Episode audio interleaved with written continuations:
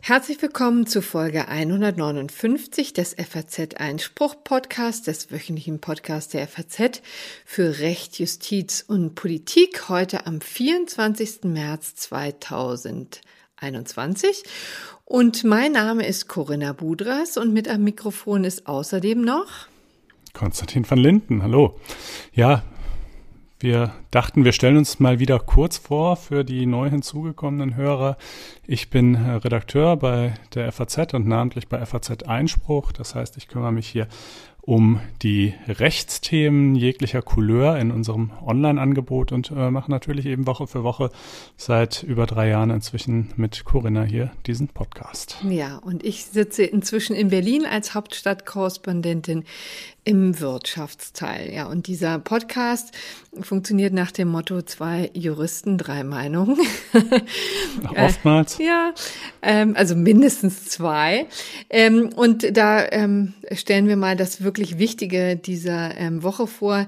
Ähm, vor allen Dingen auch politisch in dieser Woche kann ich jetzt schon mal ankündigen. Aber das hat ja auch immer einen sehr rechtlichen Bezug, einen starken rechtlichen Bezug. Das werden wir auch gleich sehen, denn heute gab es eine ganz bemerkenswerte Rolle rückwärts rückwärts.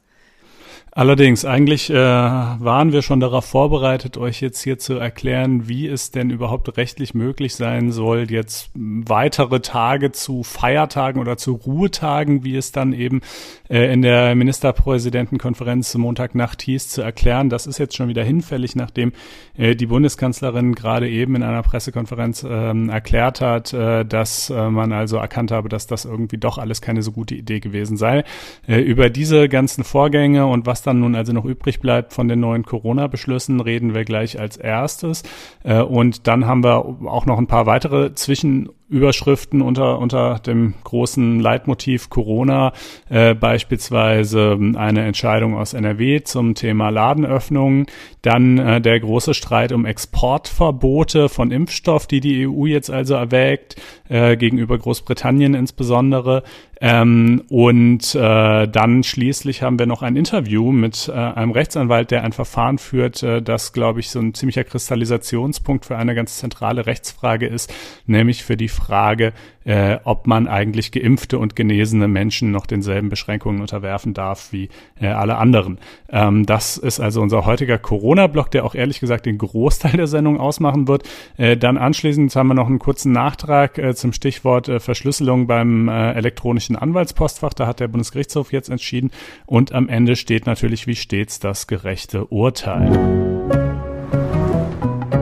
So, aber dann, Corinna, äh, lass uns doch gleich mal ähm, zum Corona-Update kommen und äh, als allererstes wahrscheinlich zur Erklärung der Kanzlerin, oder? Ja, genau, da können wir eigentlich am besten gleich mal reinhören, denn da hat sie eigentlich im Grunde genommen schon das Wesentliche gesagt. Dennoch war die Idee der sogenannten Osterruhe ein Fehler.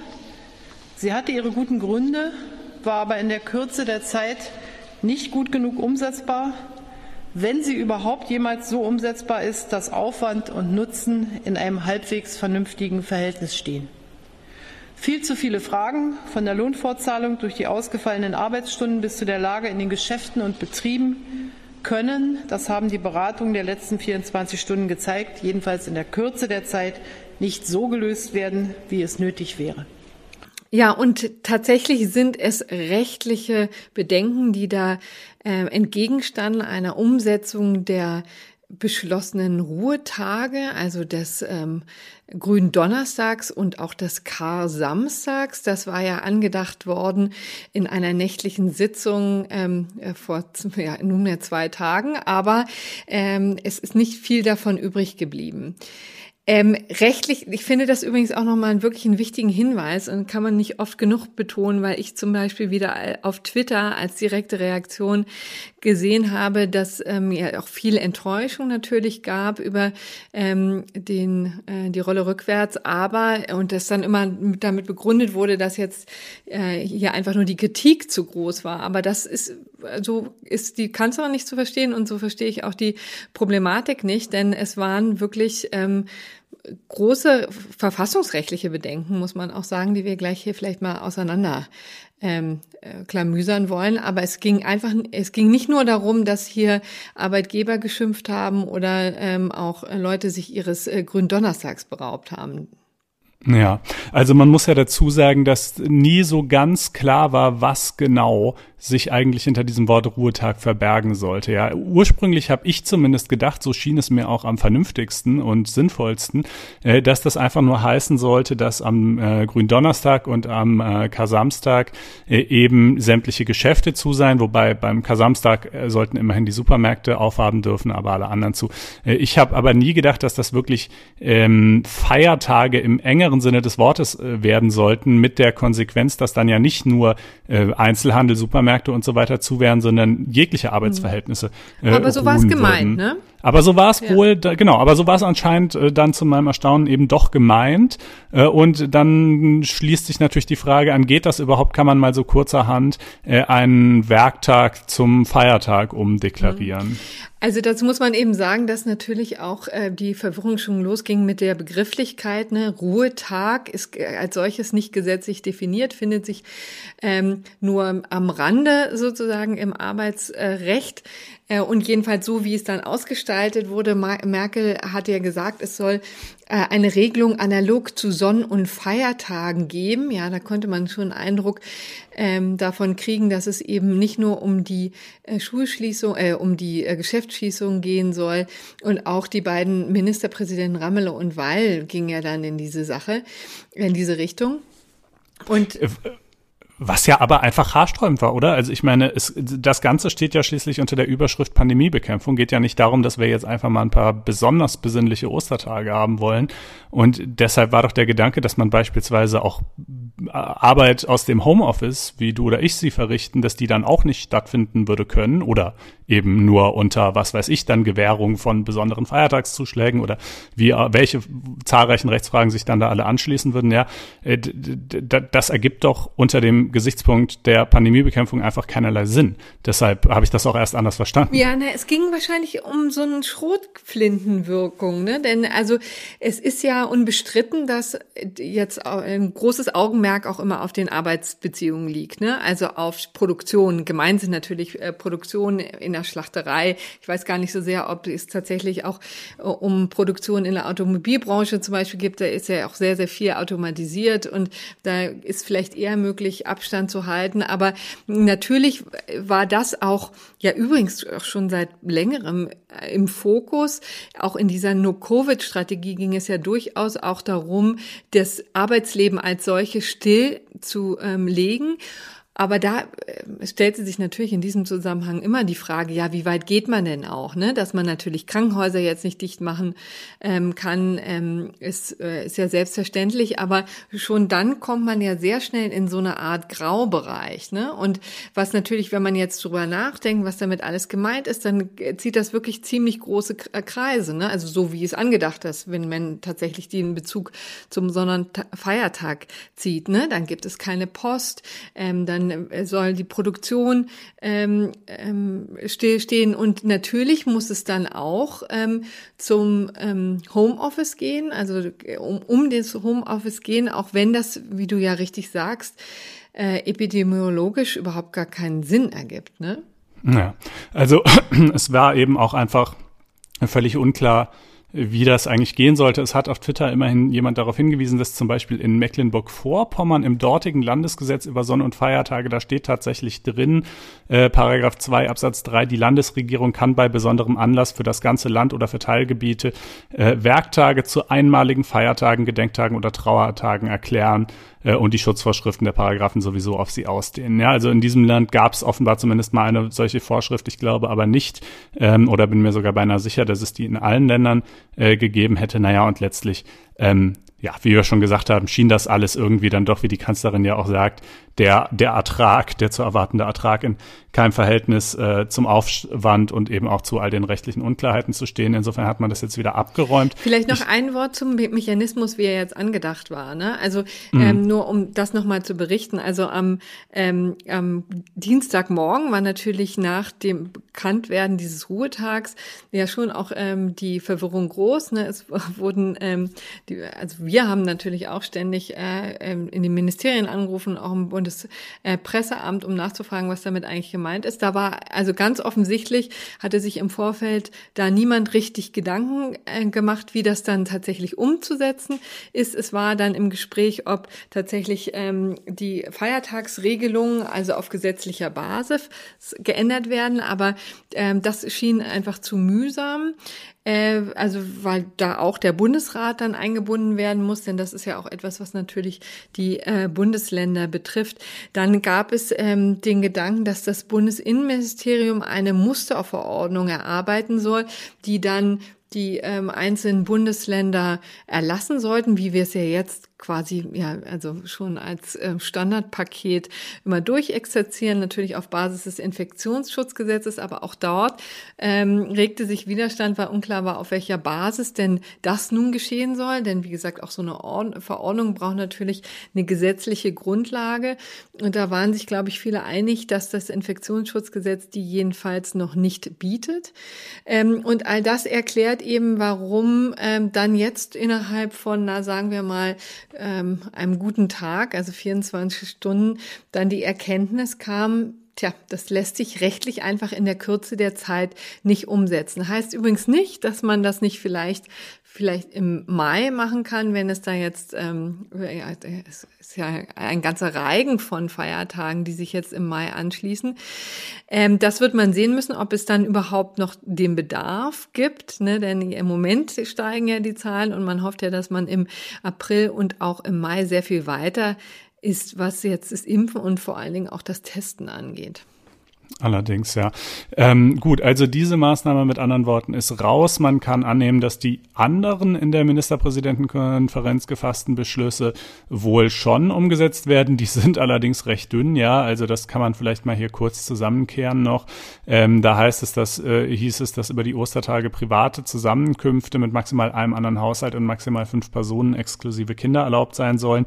Das ist je nach Bundesland bzw. Kreis und dortiger Inzidenz ohnehin so. Ja, das haben wir ja vor einigen Folgen dargestellt, dieses ziemlich komplizierte Fünf-Stufen-Modell, was differenziert zwischen Inzidenz unter 50, Inzidenz zwischen 50 und 100 und Inzidenz oberhalb von 100. Und da die Inzidenz ja inzwischen leider vielerorts wieder oberhalb von 100 liegt, äh, würde das dann also zumindest in diesen Gegenden ohnehin gelten. Das soll nun aber wohl in, über die Ostertage äh, überall gelten. So zumindest eben, wie gesagt, Stand der Ministerpräsidentenkonferenz von Montagabend. Außerdem sollen die Kirchen gebeten werden. Das ist auch wieder so, naja, äh, Gottesdienst äh, möglichst nur digital abzuhalten, haben sie schon gesagt, ja, ähm, ist nett, dass ihr fragt, aber nein, ähm, wir machen auch Präsenzgottesdienst, allerdings ja. natürlich unter Wahrung äh, von Abständen und so weiter. Auch das total interessant, ne? wie das, ähm, was das für eine Dynamik ähm, entwickelt hat, ne? Denn das ist natürlich, also warum verbieten sie das nicht? Das war ja in der Tat vor einem Jahr anders. Ne? Da fanden ja nun keine Gottesdienste statt und es gibt ja auch eine gesetzliche Verankerung dafür im Infektionsschutzgesetz. Eben auch das ist Paragraph 28a, wie so vieles. Ähm, da ist aber insbesondere für Gottesdienste und auch Versammlungen ein äh, besonders besonderer Passus eingesetzt, nämlich nur wenn wirklich alle anderen äh, Schutzmaßnahmen quasi scheitern, ne? so muss man ja. äh, so muss man sehen, ähm, und es zwingend auf diesen Gottesdienst, äh, auf dieses Gottesdienstverbot ankommt oder auch das Versammlungsverbot, nur dann kann man es erlassen. Ne? Deswegen auch da sind die Hürden ja sehr, sehr hoch. Äh, Religionsfreiheit natürlich in der Verfassung verankert. Und offensichtlich hat sich jetzt die äh, Ministerrunde nicht imstande gesehen, dass diese Hürden zu überspringen. Ne? Ja, zumal jetzt natürlich auch Ostern das höchste Fest der Christenheit, ne? also das wäre dann natürlich nochmal besonders schmerzlich gewesen. Ähm, und dann vielleicht noch äh, Stichwort Reisen. Ähm, äh, auch da wird eben die Bitte formuliert, die Airlines sollen noch nicht so viele Flüge anbieten. Ja, ähm, das ist natürlich irgendwie etwas lustig, weil man hat es ja äh, im Grunde in der Hand, ähm, äh, einzelne Reiseziele zu Risikogebieten zu erklären, äh, mit der Konsequenz, dass dann für Rückkehrer eben Quarantänepflicht besteht. Ähm, ähm, und äh, da, da, da ist Mallorca jetzt immer so ein bisschen der, der Kristallisationspunkt der allseitigen Aufregung, obwohl die Zahlen da eben momentan einfach nicht so schlimm sind.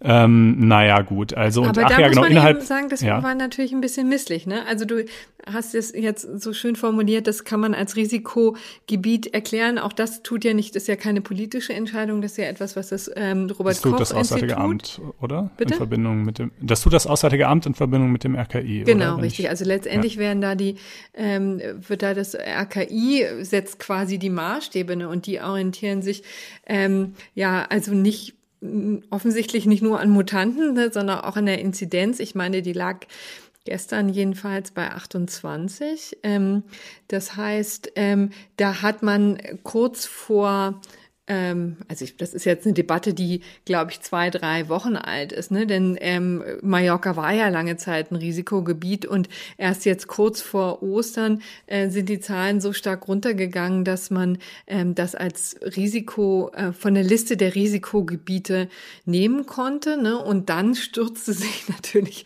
alles auf Mallorca, denn äh, Mallorca ist natürlich äh, der Deutschen liebstes Bundesland, ja, was Reisen angeht.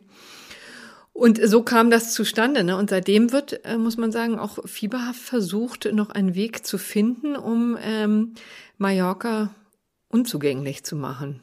Tja, ja, weil natürlich, also die Zahlen insgesamt sind nicht so hoch, aber es ist halt die Sorge, dass beispielsweise die südafrikanische Mutante, die ist dort ja offenbar aufgetaucht ja, und die ist, brasilianische dann auf dem Weg und die genau und die Mhm. brasilianische auf dem Weg eingeschleppt äh, werden könnten. Ja, also sozusagen auch wenn die Inzidenz insgesamt auf Mallorca eigentlich gut ist, ähm, könnte das dann natürlich trotzdem verheerend sein. Für Urlaub innerhalb von Deutschland gibt es keine Veränderung, der bleibt weiterhin untersagt. Auch ähm, äh, also Geschäftsreisen sind ja bekanntlich möglich, aber eben Urlaubsreisen nicht, auch nicht in, was weiß ich, abgelegenen Ferienhäusern, im eigenen Camper oder ähnliches, wo man ja sagen könnte, das wären vielleicht Formen des Urlaubs, die äh, jetzt relativ äh, ungefährlich wären. Aber gut, ähm, so ist das jedenfalls. Naja, hat gestern hat auch eine große Debatte gegeben, ne? Darüber Ja, ja, ja, in, ähm, bei den Ministerpräsidenten, denn es gab ja nun etliche, die gesagt haben, ähm, wir wollen das eigentlich Leuten erlauben, wir wollen ihnen ermöglichen, also äh, in Ferienwohnungen ähm, zum Beispiel zu fahren oder auch Campingplätze zu nut- nutzen. Epidemiologisch ist ja jetzt gegen diese Art der äh, Übernachtung natürlich auch wenig vorzubringen. Es geht halt darum, die Mobilität als solche einzuschränken. Das ist die Ja. Idee gewesen. Und jetzt habe ich übrigens gesehen, auf Twitter war auch öfter ähm, jetzt die Diskussion, ob nicht das Reiseverbot, das schon in Paragraph 28a ähm, des Infektionsschutzgesetzes äh, ja festgelegt ist in, in Nummer 11. Ähm, also konkret geht es äh, um Paragraph 28a Absatz 1 Nummer 11 äh, weil äh, da ja explizit ein Reise oder die Untersagung beziehungsweise Beschränkung von Reisen vorgesehen ist. Allerdings, so sagte übrigens ähm, Andrea Kiesling, die wir hier schon auch in unserem Podcast hatten, die, ähm, die habe ich dazu mal gefragt und die sagte, das ist eigentlich etwas, was nur ähm, für äh, innerdeutsche Reisen eben ähm, eine Rolle spielt. Also da wurde der Gedanke auf Twitter geäußert, dass man auf dieser Basis auch Mallorca-Flüge ähm, verbieten darf. Und sie sagte, das sieht sie eigentlich auf dieser Basis nicht, denn auch da wieder ähm, spielen die Inzidenzen natürlich äh, eine Rolle. Also so viel äh, zu den neuen Maßnahmen, von denen dann ja gar nicht so viel übrig geblieben ist letztlich. Und dann ähm, wolltest du, glaube ich, noch über eine Entscheidung aus NRW berichten. Ja, einfach, das knüpft so ein bisschen an, ähm, an das, was wir vergangene Woche gesehen haben. Da ging es um das Oberverwaltungsgericht in NRW, das quasi analog zu dem, was das ähm, Oberverwaltungsgericht in Saarlouis ein paar Tage äh, vorher entschieden hat, äh, ähnlich entschieden hat, nämlich ähm, um äh, es ging um die Beschränkungen im Einzelhandel.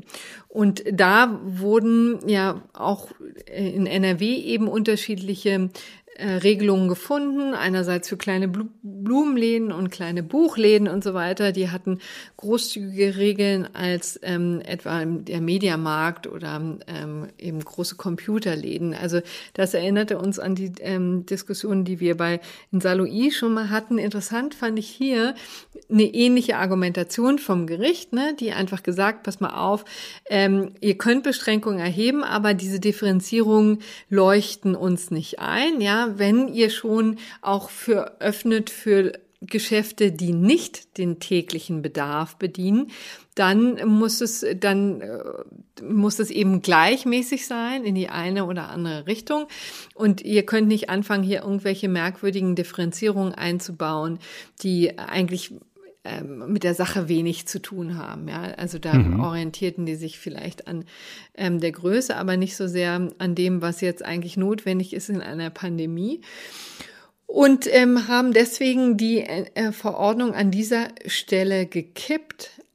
Und das Interessante ist eben, dass ähm, NRW ganz anders reagiert hat als ähm, Saarland. Saarland hat gesagt, okay, alles klar, dann ähm, gelten jetzt die gleichen lockeren Beschränkungen für alle. NRW sagt, wir machen das Gegenteil, dann ist ihm jetzt für alle zu. Ja, also mit zu meinen die auch nicht ganz zu, aber dann gehen wir eben zurück von der Term äh, von ähm, von der Terminvereinbarung oder von, dem, es war ja auch so, dass einige Termin vereinbaren äh, mussten und andere eben nicht. Dann gelten eben die Terminvereinbarungen beziehungsweise die Vorgaben zu Click und Collect, also zum Abholen der Waren, eben für alle. Also das heißt, sie sind dann wieder einen Schritt äh, zurückgegangen und haben gesagt, ähm, jetzt machen wir dann hier eben also dicht ganz ja. dicht. Ja, wahrscheinlich auch mit Blick auf die seitdem gestiegenen Zahlen. Ne? Das ist natürlich immer so ein bisschen dieses Katz-und-Maus-Spiel, was ja. man momentan auch als Kläger hat, weil selbst im Allrechtsschutz, wo die Gerichte zwar schon relativ fix sind, aber trotzdem so über zwei Instanzen, ein, zwei Wochen vergehen halt schon. Bis dahin hat sich die Lage wieder geändert und dann gilt im Zweifelsfall sowieso schon wieder was Neues. Das ist natürlich, also einerseits liegt es in der Natur der Sache, andererseits ist es trotzdem unbefriedigend. Ähm, ja, und es sendet eben zwei unterschiedliche Signale, ne? das muss man sagen. Mh. Also auf der einen Seite, ähm, es sind ja immer, es ist ja so ein Wechselspiel interessanterweise zwischen dem Verhältnismäßigkeitsgrundsatz, ne, auf der einen Seite und dem Gleichheitsgrundsatz auf der anderen Seite. Und das ist so ein bisschen so ein Ping-Pong-Spiel. Ne? Wir haben Verhältnismäßigkeitsgrundsatz zum Beispiel bei den ähm, äh, Urteilen gehabt, wo es darum ging, ähm, das war, das waren die, waren das die Ausgangsbeschränkungen in Baden-Württemberg, jedenfalls, wo gesagt wurde, wurde, also hier, ähm, da hat die, ähm, die jeweilige Landesregierung ja gesagt, alle werden gleich behandelt. Also es gibt überall die, ähm, die Ausgangsbeschränkungen. Ne? Und dann sagt das ähm, zuständige Gericht eben, Moment, ihr müsst ja differenzieren nach den unterschiedlichen Infektionsgeschehen ähm, vor Ort. Ne? Und dann, wenn man dann anfängt zu differenziert und unterschiedliche, ähm, äh, unterschiedliche Regelungen macht, muss man eben damit rechnen, dass es ähm, dass das der Gleichheitsgrundsatz da verletzt ist. Aber man muss sagen, also nach Infektionsgeschehen kann man, glaube ich, immer ähm, differenzieren. Das ist vielleicht als Daumenregel. Ähm, da ist, das ist sozusagen äh, verhältnismäßig, das ist quasi das, was man anstrebt. Und auf der anderen Seite ähm, droht dann aber eben der Gleichbehandlungsgrundsatz. Auch der muss beachtet werden. So sieht es aus. Genau, und dann lass uns noch mal zu einem weiteren Aspekt kommen, den, über den wir bisher im Podcast noch nicht gesprochen haben, obwohl auch diese Debatte schon etwas länger tobt. Äh, und zwar die Frage, ob die EU eigentlich ein Exportverbot für Impfstoff einführen könnte, der in äh, Werken, die eben innerhalb der EU liegen, produziert wird. Und konkret geht es da insbesondere äh, um den Impfstoff AstraZeneca und insbesondere um den Export äh, nach Großbritannien, äh, wenn auch nicht ausschließlich. Also die Zahlen ähm, sehen so aus, äh, bis die habe ich jetzt vor einigen wenigen Tagen recherchiert. Kann sein, dass die sich seitdem ein bisschen geändert haben, aber sie werden sich nicht dramatisch geändert haben, äh, dass ähm, äh, innerhalb der EU äh, so um die 70 Millionen Impfdosen verteilt wurden und an die 40 Millionen ins Ausland exportiert worden waren, davon alleine 10 Millionen nach Großbritannien. Das ist jetzt, das kann man erstmal im ersten Moment vielleicht denken, im Moment sind wir denn völlig bescheuert, was beglücken wir hier die ganze Welt, während wir selber irgendwie noch Not leiden, aber ganz so einfach ist es natürlich nicht, denn äh, sozusagen diese Herstellerkonzerne, derer es ja etliche gibt, die haben nun mal Werke in der ganzen Welt, auch in der EU, die laufen im Zweifelsfall alle unter Volllast. Äh, und es spricht ja nichts dagegen, wenn jetzt irgendein ein, ein Unternehmen, was weiß ich, eben prioritär erst früher als, als die EU einen Vertrag mit den USA abgeschlossen hat oder so, und so war es ja nun mal leider, dass die dann an und für sich auch ihre Werke äh, in der EU ebenfalls nutzen dürfen, um ihre Verpflichtungen gegenüber den USA zu erfüllen. Warum denn nicht? Ja, das wäre ja kleinlich und unsinnig, das sozusagen generell zu verbieten. Aber ähm, äh, es kriegt dann natürlich schon einen problematischen Beigeschmack, wenn äh, dieses Spiel umgekehrt nicht gespielt wird. Denn das ist ja gerade das Problem. AstraZeneca zum Beispiel hat ja mehrfach seine Lieferzusagen gegenüber äh, der EU unterschritten und zwar deutlich unterschritten. Auch im zweiten Quartal hieß es jetzt zuletzt, könne man nur 70 Millionen statt zugesagten 180 Millionen Dosen liefern. Äh, und zwar äh, großenteils deshalb, weil die, weil Großbritannien, wo eben AstraZeneca auch mehrere Werke betreibt, sagt, nein, ihr dürft hier nichts exportieren. Alles, was hier in diesem Land hergestellt wird, darf auch zunächst mal nur in diesem Land verteilt werden. Die EU hingegen lässt die AstraZeneca-Werke, die in den EU-Ländern stehen, produzieren und nach Großbritannien exportieren. Und das schafft einfach ein Ungleichgewicht und das kann eigentlich nicht sein. Äh, also da sozusagen da widerstrebt durchaus das Gerechtigkeitsempfinden. Ja. Ähm, und äh, jetzt ist das ist diese Geschichte heute noch nochmal um eine weitere Volte ergänzt worden. Und zwar sind in einem Werk in Italien, in einem Abfüllwerk nahe Rom, 29 Millionen Impfdosen gefunden worden ähm, von AstraZeneca, die, also so heißt es ersten Berichten zufolge, das ist die Nachricht ist erst wenige Stunden alt, äh, die AstraZeneca da offenbar so ein bisschen unter der Hand geheim gehalten hat und ebenfalls nach Großbritannien exportieren wollte. Äh, und ähm, wenn das jetzt gibt, muss man ergänzen, dass dieser Sachverhalt hat noch eine weitere Komplikation, denn die wurden in der EU hergestellt und abgefüllt, ja, aber sie wurden hergestellt in einem Werk in Holland und dieses spezielle Werk wiederum, das ist von der Europäischen Arzneimittelagentur wohl noch nicht autorisiert. Ja, also der AstraZeneca-Impfstoff als solcher ist zwar in der EU ja bekanntlich zugelassen, aber es müssen dann auch nochmal die einzelnen Werke autorisiert werden. Dann stellt sich aber natürlich wiederum die Frage, warum ist das noch nicht autorisiert? Hat die äh, Europäische Arzneimittelagentur gepennt oder hat AstraZeneca möglicherweise seinerseits sozusagen einfach nicht die nöt notwendigen bürokratischen Schritte unternommen, die halt in so einem Autorisierungsprozess irgendwie getan werden müssen. Das muss ich sagen, kann ich jetzt in diesem Moment auch noch nicht beantworten. Dafür ist die ganze Geschichte zu frisch. Aber jeden eins ist jedenfalls mal klar.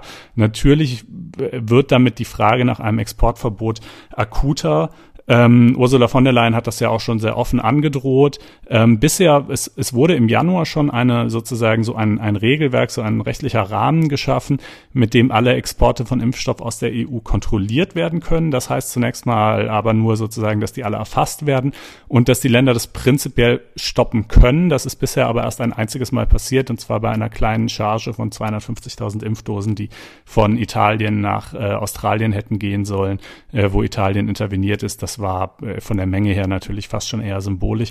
Aber wenn jetzt hier also weitere 29 Millionen Dosen im Feuer stehen, dann äh, kann man sich denken, dass das jetzt, glaube ich, wirklich ähm, akut wird. Und ähm, ja, das soll man sagen. Ne? Auch da regiert ist natürlich sozusagen rechtlich schön und gut, aber auch da regiert die Macht des Faktischen. Ne? Wenn die EU sagt, wir erlauben euch nicht, das zu exportieren, dann ist das halt so. Und dann muss man natürlich einfach hoffen, dass dann sozusagen nicht wieder die nächsten Vergeltungsmaßnahmen folgen im Sinne von gut, dann liefern wir euch jetzt halt nicht die mehr die Vorstoffe, die ihr irgendwie für die Produktion der Impfstoffe braucht oder so. Ja, das wäre dann natürlich ein äh, absolutes Lose-Lose-Szenario. Ähm, aber ja, ich, also ich weiß, ich finde im, im Lichte dessen, dass dass UK und, und USA äh, ja ihrerseits nicht exportieren lassen, aber gerne dankbar die hier im, produzierten Impfstoffe entgegennehmen, ähm, könnte ich es schon gut nachvollziehen, wenn die EU da gleich zöge. Ich kann es mir vorstellen, wobei ehrlich gesagt dieser Hinweis sei gestattet, wir ja mit dem AstraZeneca ähm, Impfstoff nun auch nicht besonders pfleglich umgegangen sind. Wenn man mal das, das kann man wohl sagen. Ja, so und wir ja auch generell äh, nicht hm. in der Lage sind, selbst den wenigen Impfstoff, den genau. wir haben, in angemessener Zeit zu verimpfen. Das ist natürlich ein weiteres Kapitel in diesem unendlichen Trauerspiel. Ähm, aber gut, das kann ja trotzdem irgendwie nicht zur Konsequenz haben, dass wir sagen, komm, dann, dann, wir, dann die auch noch wir, wir brauchen keinen Impfstoff, weil wir kriegen sie eh nicht hin. Also das, das kann ja auch nicht die Ratio sein. Und wenn dann, es sollen ja jetzt dann ab April ähm, äh, endlich, endlich die Hausärzte eingebunden werden in die Verabreichung des Impfstoffs und dann kann man hoffen, dass das auch erheblich schneller gehen wird, als es äh, bisher der Fall war. Ähm, Ab April wird sowieso alles besser. Ja, genau. Äh, und wenn wir beim Impfen sind, auch noch eine weitere Gerichtsentscheidung, die kann man ganz kurz machen vom Oberlandesgericht Frankfurt am Main. Ähm, da ging es äh, um die Frage, was ist eigentlich, wenn zwei Eltern sich hinsichtlich der Impfung ihres Kindes uneinig sind. Da ging es jetzt nicht um eine Corona-Impfung, sondern um die ganz normalen, standardmäßigen äh, Kinderschutzimpfungen, die man seinem Kind halt ähm, ebenso verabreichen lässt. Und äh, der Vater wollte das nicht oder meinte, da müssen wir erstmal ganz eine generelle Impftauglichkeitsprüfung machen. Und die Mutter orientierte sich halt an dem, was die Ständige Impfkommission halt so empfiehlt. Äh, und äh, sozusagen, in, da die beiden sich nicht einig werden konnten, musste dann eben das Gericht äh, quasi stellvertretend entscheiden. Und das sagte, äh, ja, im Zweifelsfall gilt dann halt die Auffassung desjenigen Elternteils, der sich an den Empfehlungen der Ständigen Impfkommission orientiert. Ähm, das wäre für mich auch ein Kandidat für das gerechte Urteil gewesen. Ähm, aber hier hat es auch thematisch schön reingepasst und dafür haben wir gleich noch was anderes.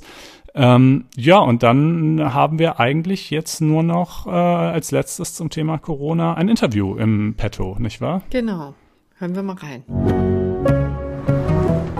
Dann begrüßen wir jetzt in der Sendung Patrick Heinemann. Patrick Heinemann ist Rechtsanwalt und Fachanwalt für Verwaltungsrecht bei der Kanzlei Bender, Harrer und Krewet in Freiburg. Und er betreut einen Fall, über den wir hier vor drei Folgen schon mal kurz gesprochen haben. Damals war Frau Andrea Kiesling zu Gast und da flatterte gerade diese Entscheidung rein, während wir uns hier unterhielten vom äh, Verwaltungsgericht in Baden-Württemberg äh, die also im Ergebnis besagte, dass, dass ein äh, Heim für betreutes Wohnen seine Kantine nicht öffnen dürfe, auch nicht für rein geimpfte beziehungsweise genesene Personen.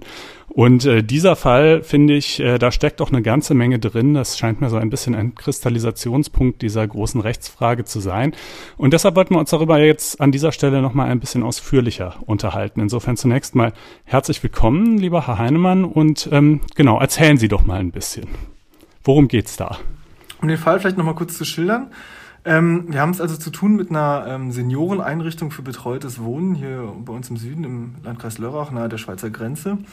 Und ähm, das muss man eben so ein bisschen abgrenzen von einem Pflegeheim. Ähm, bei einem Pflegeheim, und das ist auch jetzt, hat auch eine weitere rechtliche Dimension, die damit verbunden ist, ähm, bei einem Pflegeheim ist es so, die gelten rechtlich gesehen eben nicht als verschiedene Hausstände, sondern alle Seniorinnen und Senioren, die im Pflegeheim wohnen, die bilden gemeinsam einen äh, Hausstand, weswegen sich da zum Beispiel, also rechtlich gesehen, dieses Thema schon mal nicht stellt, ähm, dass sich ja verschiedene Hausstände nur in begrenzter Anzahl treffen dürfen. Wohingegen also beim betreuten Wohnen das so ist, dass die ähm, in so Einzelzimmern und Einzelapartments leben, ähm, die auch ähm, ähm, teilweise, ähm, also das ist also und ja, wie soll ich sagen, es hat auch, je nachdem kann man, genau, wenn es ein Apartment ist, das vielleicht auch etwas gehobeneren Standard vielleicht, ja. Aber eben, die gelten als verschiedene Hausstände. Und das wiederum äh, hat natürlich zur Folge, weil sich ja verschiedene Hausstände nicht treffen dürfen, dass die auch äh, eben nicht gemeinsam essen dürfen. Ja? Und also auch äh, deren Kantine, äh, die Kaffeemühle, wie sie so schön heißt, ähm, äh, die äh, ist als, als, bleibt geschlossen, weil ja auch Kantinen, Werkskantinen und auch gastronomische Betriebe im Allgemeinen ja nicht öffnen dürfen. Und das hat dann so zur Folge, dass die ähm, Seniorinnen und Senioren, die in diesem, ähm, diesem, dieser Einrichtung für betreutes Wohnen leben, jetzt ähm, nicht mehr zusammen essen dürfen. Ja. Vielleicht erzählen Sie doch mal ein bisschen, wer da eigentlich wohnt. Wer hat denn da geklagt? Was sind das für Leute? Ähm, naja, also geklagt hat zunächst einmal, also beziehungsweise ein Eilantrag vom Verwaltungsgericht äh, hat jetzt zunächst einmal nicht ähm, einer der ähm, dort lebenden Bewohnenden gestellt, sondern die Einrichtung als solche. Also das ist auch allein dem Umstand geschuldet, dass ähm, die Einrichtung ja auch äh, die Kantine betreibt und äh, die im Wesentlichen dann auch die Verantwortung trägt, ähm, auch äh, ja, für die Sicherheit im Allgemeinen ähm, und damit natürlich auch das Wohl und Wehe der dort lebenden Bewohnenden. Und ansonsten hätte man ja wirklich äh, jeden einzelnen, also ähm, äh, Bewohnenden letztendlich nehmen müssen äh, und den, mit dem vor das Verwaltungsgericht zu gehen. Das ist natürlich auch reichlich impraktikabel. Aber was sind das so für Leute? Also, weil irgendwie jetzt könnte man ja sagen, mein Gott, Bingo-Abend, man kann auch ohne, aber ich würde annehmen, dass die alle sozusagen schon im etwas fortgeschrittenen Alter äh, sich befinden und äh, vielleicht jetzt nicht so die Klientel sind, die ähm, äh, relativ äh, mühelos auf Zoom-Calls und Online-Seminare ausweichen kann, um ihren äh, Alltag zu strukturieren. Genau, genau. Also es ist höchst unterschiedlich natürlich. Also da gibt es ähm, solche und solche. Es gibt ähm äh, Senioren, die noch total fit sind auf jeden Fall und äh, die auch äh, da auch mitziehen. Und es gibt natürlich solche, die schon sehr hochbetagt sind äh, oder auch aus anderen Gründen ähm, nicht mehr ganz so fit und auch ähm, schon körperlich oder auch geistig beeinträchtigt sind. Das ist also ist eine große Bandbreite natürlich. Aber man muss natürlich berücksichtigen, dass unabhängig davon, äh, wie krank die Leute jetzt bereits sind, dass, die, ähm, dass diese Maßnahmen ähm, die, die Menschen, die in diesen ähm, Einrichtungen leben, natürlich in einer besonderen äh, Weise und Härte auch treffen. Oft ist es ja auch so, dass, äh, wenn die schon hochbetagt sind, das soziale Umfeld, das die haben, ohnehin schon sehr ausgedünnt ist und dass die deswegen umso mehr auf das Umfeld, das unmittelbare Umfeld, also der anderen Bewohnerinnen und Bewohner, ähm, für die Aufrechterhaltung irgendeiner Form von Sozialleben angewiesen sind. Ja, wenn ich also 99 bin und alle meine Freunde sind tot, äh, dann äh, hilft mir natürlich auch ein Zoom-Call nicht mehr viel. Hm. Und dementsprechend äh, durch den Wegfall dessen geht es den Leuten dann dort auch schlechter? Fragezeichen. Ja, absolut, natürlich. Also das ähm, aus den Einrichtungen, so wie mir die äh, Betreiberin das schildert, ist es schon so, dass äh, seit ja seit rund einem Jahr jetzt ähm, einige Bewohnerinnen und Bewohner da schon auch deutlich abgebaut haben, äh, gesundheitlich. Ähm, teilweise man erlebt dann, dass manche verwahrlosen. Ähm, das geht so weit, also die, manche kämpfen ja ohnehin schon im Alter mit Altersdepressionen, sowas äh, verschlimmert sich dann und das geht so weit, dass ähm, manche aus dem Personal auch schon sagen, dass sie sich Sorgen machen, ähm, dass sich vielleicht irgendjemand auch mal was antut. Also das ist, ähm, das ist keine Lappalie, von der wir hier reden. Ja, ich meine, das alles gibt es ja im kleineren Maßstab auch bei der in Anführungsstrichen Normalbevölkerung. Auch für die äh, ist das ja psychisch äh, durchaus eine Belastung, aber man kann sich, denke ich, leicht ausmalen, dass das für diese spezielle Gruppe eben nochmal eine besonders intensive Belastung ist. So, aber das ist ja nun zunächst mal alles tragisch, aber jetzt könnte man sagen, äh, so ist es halt, äh, wir alle müssen Opfer bringen, aber nun stellt sich ja eben doch die Frage, ob dieses Opfer eigentlich wirklich noch gebracht werden muss. Denn wenn ich es recht verstehe, sind die Bewohner dort so gut wie alle geimpft und zwar, äh, und das ist an der Stelle ja auch wichtig, äh, mit dem BioNTech-Impfstoff, oder? Genau, so ist es halt. Also man hat ja gesagt, dass ähm, das, was die ähm, Seniorinnen und Senioren in diesen Einrichtungen jetzt erleiden, dass das also so das größtmögliche Opfer ist, das, was wir gerade noch akzeptieren können, so ungefähr. Äh, aber ähm, es gab natürlich jetzt auch einen, ähm, einen großen Gamechanger.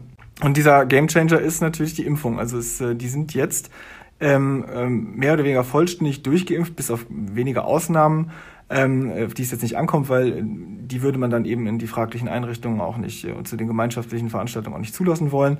Aber ähm, im Großen und Ganzen sind die komplett mit Pfizer BioNTech durchgeimpft worden. Also auch beide Dosen bekommen ähm, vollständig geimpft, ja. Und das ist deshalb relevant, weil die damit äh, zum einen selber nicht mehr erkranken können, bis auf eine ganz winzige Restwahrscheinlichkeit, und zum anderen aber auch äh, niemand Drittes mehr anstecken können, oder wie ist das? Ja, genau. Also ähm, die Datenlage, ähm, die nimmt ja immer zu. Ist natürlich klar, das äh, Vakzin gibt's jetzt noch nicht so lange, aber ähm, vor allem aus Israel, wo ja im großen Stil ähm, ähm schon sehr hoher also geimpft wurde und schon sehr hoher Impfstand auch erreicht wurde in der Bevölkerung, ähm, da wurden ja auch zugleich ähm, im großen Umfang Daten erhoben und auch ausgewertet inzwischen. Und ähm, man kann also inzwischen erkennen, dass ähm, die geimpften Personen, die also diesen Pfizer-BioNTech-Impfstoff erhalten haben, nicht äh, bloß ähm, davor geschützt sind, selber schwer zu erkranken, sondern eben auch ähm, ein großer Schutz vor sogenannten asymptomatischen Erkrankungen besteht. Also das bedeutet, dass man also erkrankt, ohne dass man es merkt und auch keine wirklichen Symptome zeigt. Und dadurch eben die Gefahr ja auch erhöht ist massiv, dass man dann unbewusst andere anstecken kann.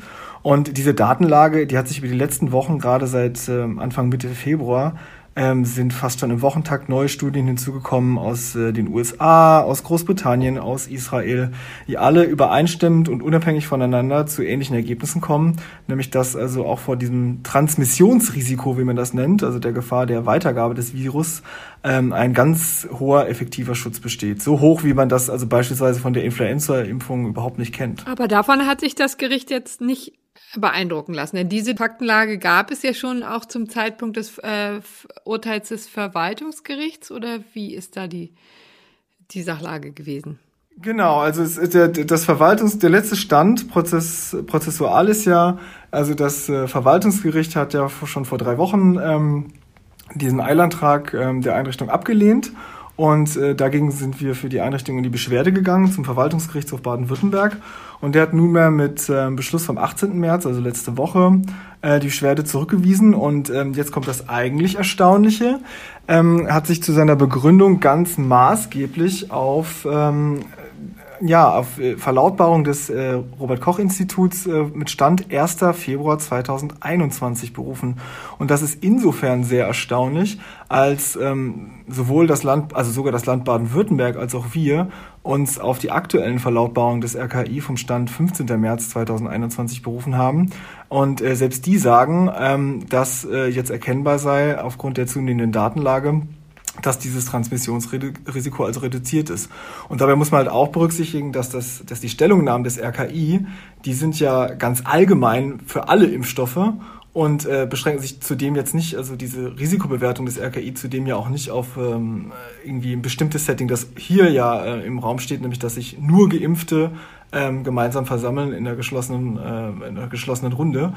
Ähm, und vor dem Hintergrund ist es also wirklich ja, sehr erstaunlich, dass also ähm, diese aktuellen Informationen überhaupt nicht äh, verarbeitet worden ich sind. Ich habe den Beschluss des VGH ja auch gelesen im Vorfeld und äh, gut zu seiner Ehrenrettung würde ich vielleicht noch anführen, dass er natürlich schon auf ihren Vortrag insoweit eingeht, als dass er sagt, ja, diese Untersuchungen aus Israel und äh, Cambridge und noch einigen anderen Orten, die gibt's, aber äh, das sind halt ja auch alles nur Preprints oder noch nicht mal Preprints, die sind irgendwie noch nicht, die haben noch nicht den üblichen wissenschaftlichen Begutachtungsprozess durchlaufen äh, und äh, somit können wir uns darauf noch nicht verlassen. Und das RKI sagt eben was anderes, Klammer auf, wobei, wie Sie ja gerade gesagt haben, das RKI in inzwischen eben auch gar nichts anderes mehr sagt und insoweit also der VGH auch einfach äh, an der Stelle wohl auf eine veraltete Datenlage des RKI abstellt.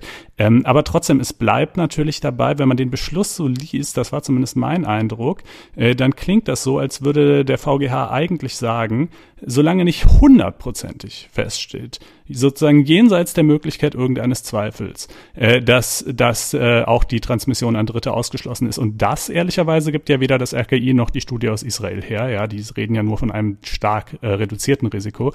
Äh, solange das also nicht hundertprozentig feststeht, äh, reicht uns das nicht aus. Ähm, was, was, was machen wir damit mit dieser Argumentation? Ja gut, das ist natürlich eben, das ist also die, die, das ist die wesentliche Aussage, der wesentliche Maßstab der Entscheidung äh, des Verwaltungsgerichtshofs. Und das ist auch das eigentlich, was aus meiner Sicht so hoch problematisch ist, aus juristischer Sicht.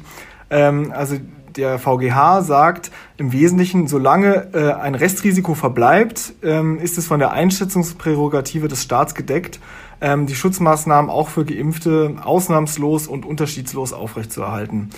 Und ähm, das ist natürlich ähm, problematisch. Also da gerät ja ganz massiv etwas ins, äh, ins Ungleichgewicht. Ähm, es ist natürlich vollkommen kl äh, klar, also Prävention ähm, und Infektionsschutz, ähm, das ist wichtig und richtig und auch vor allem das Impfen. Und ja, auch wenn Deutschland da natürlich gerade ein paar Probleme hat. Aber in diesem konkreten Fall würde ich sagen, erleben wir doch eine deutliche Überbetonung oder eine Übergewichtung des Infektionsschutzes. Und da ist es wie bei so vielen Dingen auch, ähm, wenn man irgendwas absolut setzt, dann führt das oft in die Irre. Denn ähm, das ist ja schon irgendwie eine Form von falscher Risikoscheu und eine falsche Sicherheit, in der man sich dann wiegt. Denn ähm, die Entscheidung hat ja zur Konsequenz, dass man jetzt andere und im Zweifel auch sehr viel höhere Risiken für die Gesundheit der betroffenen Seniorinnen und Senioren tragen muss. Hm. Wie geht's denn jetzt eigentlich weiter? Es ist die ganz klare Absicht ähm, äh, gegen diese Entscheidung des Verwaltungsgerichtshofs, die im, ähm, ja, im Eilrechtsschutz ja abschließend ist. Also es gibt keine weitere Beschwerde zum Bundesverwaltungsgericht, äh, gegen diese Entscheidung jetzt äh, vor das Bundesverfassungsgericht zu ziehen. Ja, das Bundesverfassungsgericht, um das ist es irgendwie merkwürdig still geworden in der Pandemie, finde ich zumindest. Also Anfang so April, Mai, Juni letzten Jahres, als das alles losging, da gab es auch einige Entscheidungen, die da so ein paar Leitlinien eingezogen haben. Seitdem Schweigen aus Karlsruhe. Erstaunlich eigentlich, wenn man bedenkt, dass ja doch die Breite und Tiefe der zahlreichen Grundrechtsbeschränkungen seitdem äh, nicht geringer geworden ist. Und ich glaube, auch die größten Verteidiger des Regierungskurses nicht behaupten würden, dass alle diese Beschränkungen jetzt immer äh, sozusagen mit Augenmaß äh, verhältnismäßig und punktgenau äh, waren. Ähm, aber ja, hier, also in der Tat, ich äh, finde, nach meinem Empfinden ist das hier auch so ein wirklich eigentlich ein Vorzeigefall und deshalb räumen wir ihm hier ja auch gerade so viel Platz ein, äh, äh wo, also ich finde, da zeigt sich so ein bisschen das dran, was Leute meinen, wenn sie sagen, die Logik der Pandemiebekämpfung strebt ins Totalitäre.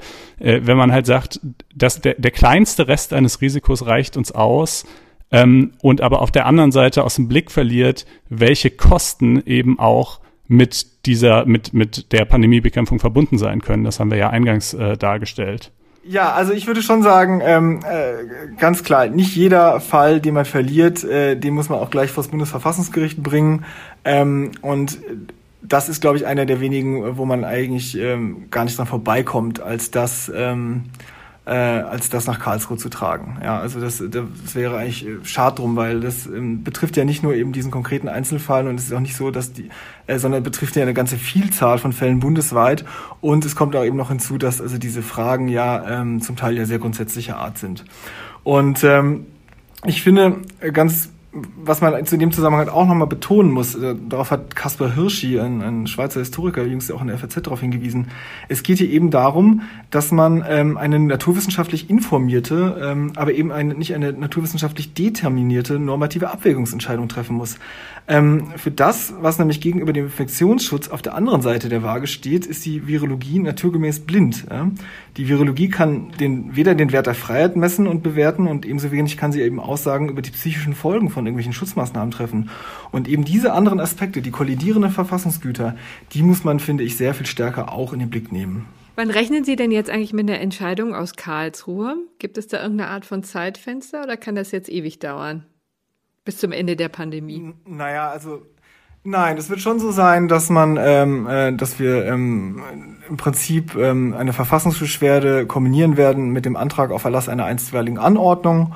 Ähm, wir müssen den Schriftsatz, der muss sowieso erstmal gründlich vorbereitet sein und dann auch eingereicht werden. Natürlich ähm, wird, werden wir das jetzt auch nicht bis zum St. Nimmerleinstag aufschieben. Es gibt natürlich auch Fristen zu beachten, aber die werden wir definitiv auch nicht voll ausschöpfen.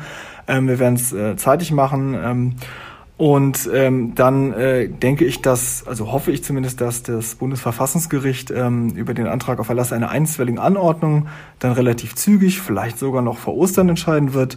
Ähm, und was mit der Verfassungsbeschwerde passiert, das wird man einfach abwarten müssen. Letztendlich ist es ja auch so, ähm, also Verfahren von dem Bundesverfassungsgericht sind ein gutes Stück weit auch äh, eine Blackbox.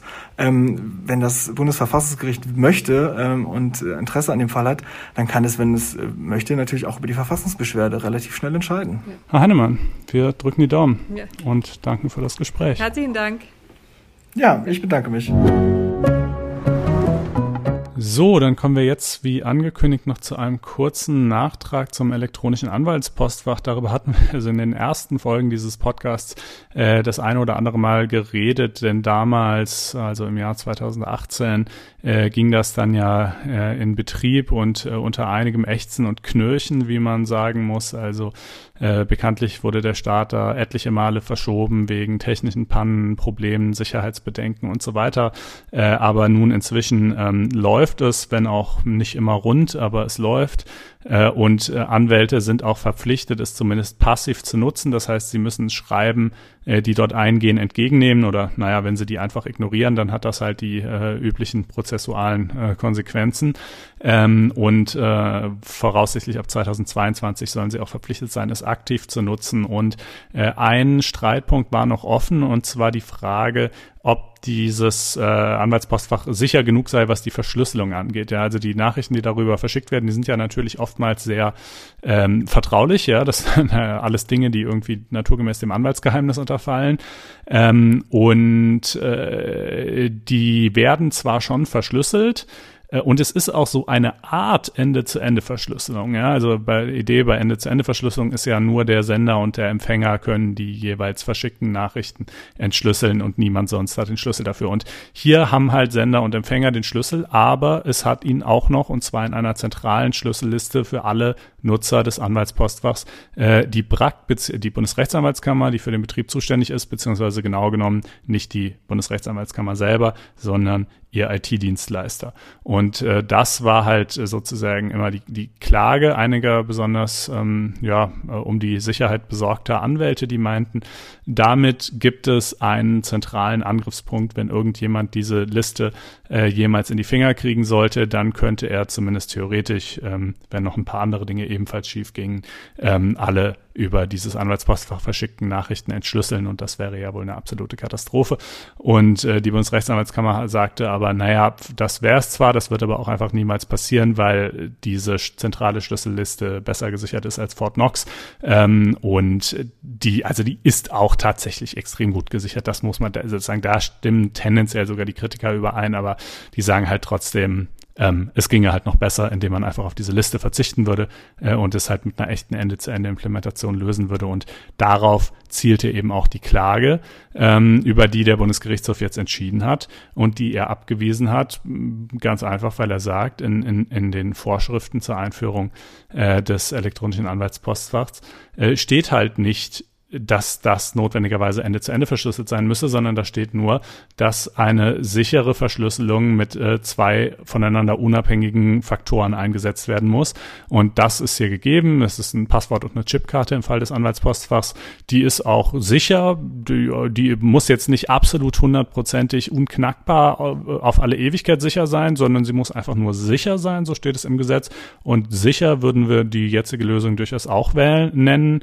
Und ja, ich würde sagen, auf Basis des Gesetzes ist das sicherlich auch die richtige Entscheidung. Eine andere Frage ist natürlich, ob man einfach was anderes ins Gesetz hätte reinschreiben sollen, ja. Ähm, aber juristisch ist, ist dieses Urteil sicherlich äh, nachvollziehbar. Sag nochmal, was ist denn der Vorzug, dass bei der BRAC beziehungsweise dem IT-Dienstleister da der Schüsse noch liegt? Was, für welche Fälle ist der vorgesehen? Also die haben damals immer argumentiert, dass ähm, es darum ginge, äh, Vertretungen und ähnliches zu ermöglichen oder sogar im Extremfall, wenn vielleicht auch ein Anwalt, also kann man sich ja auch vorstellen, äh, irgendwann mal tödlich verunglückt und dann wird halt, wie das dann so ist in solchen Fällen, ein, ein neuer Anwalt ähm, äh, bestimmt, äh, der die ganzen Mandate äh, übernimmt und irgendwie zu Ende führt. Und der muss ja dann natürlich irgendwie auch eine Möglichkeit haben, auf die Kommunikation zuzugreifen. Die sagen, wenn das aber nur mit dessen privaten Schlüssel verschlüsselt war, den nur der kannte und den jetzt keiner mehr kennt, äh, dann sind diese Nachrichten sozusagen verloren und deshalb braucht man diese zentrale Liste.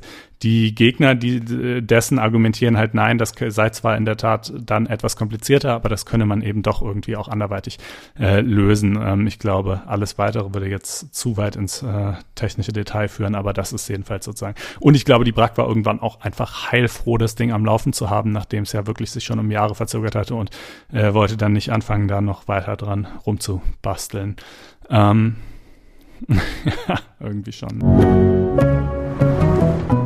Dann haben wir noch äh, ein gerechtes Urteil. Ähm, äh, und zwar kommt das vom Oberlandesgericht Celle.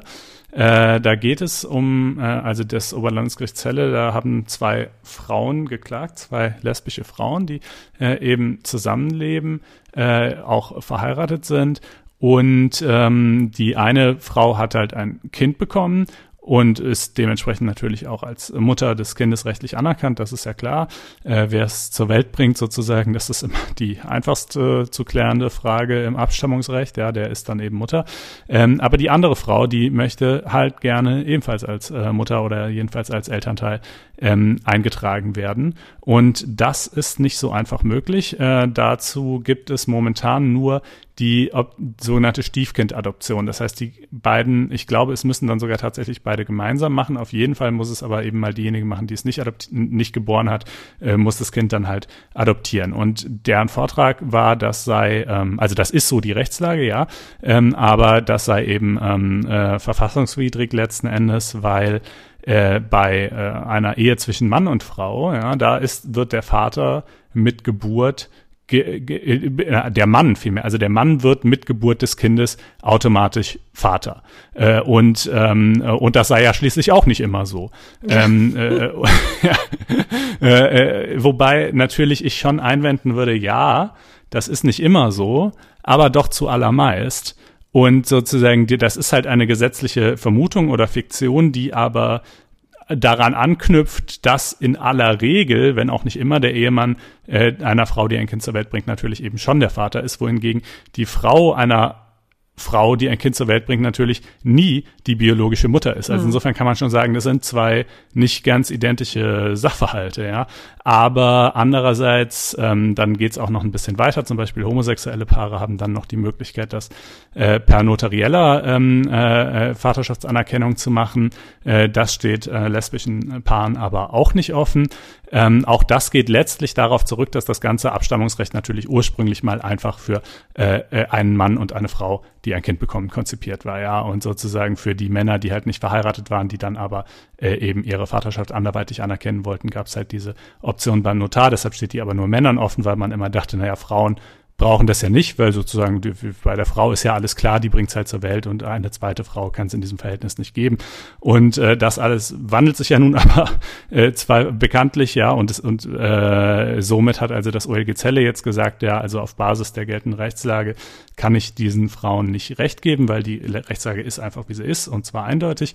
Ähm, aber ich halte die Rechtslage für verfassungswidrig und lege es äh, insoweit dem Bundesverfassungsgericht zur Entscheidung vor. Das wird sich damit also befassen befassen müssen. Parallel dazu muss man sagen, gibt es im Familienministerium allerdings ja ohnehin Reformpläne, genau äh, diese äh, sozusagen für diese Situation auch eine gesetzliche Lösung zu schaffen. Also vielleicht äh, wird das, wird der Gesetzgeber da auch dem Bundesverfassungsgericht zuvorkommen.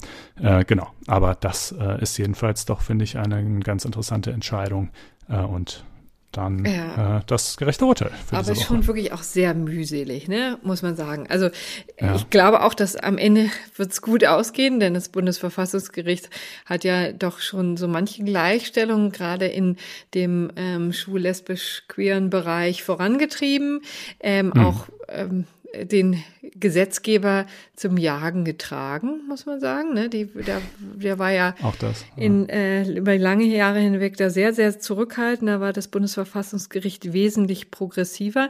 Hier ähm, sind sie ja immerhin schon mal im Gleichschritt unterwegs. Ähm, vielleicht kommt ja das Bundesfamilienministerium auch ein bisschen früher durch die Ziellinie.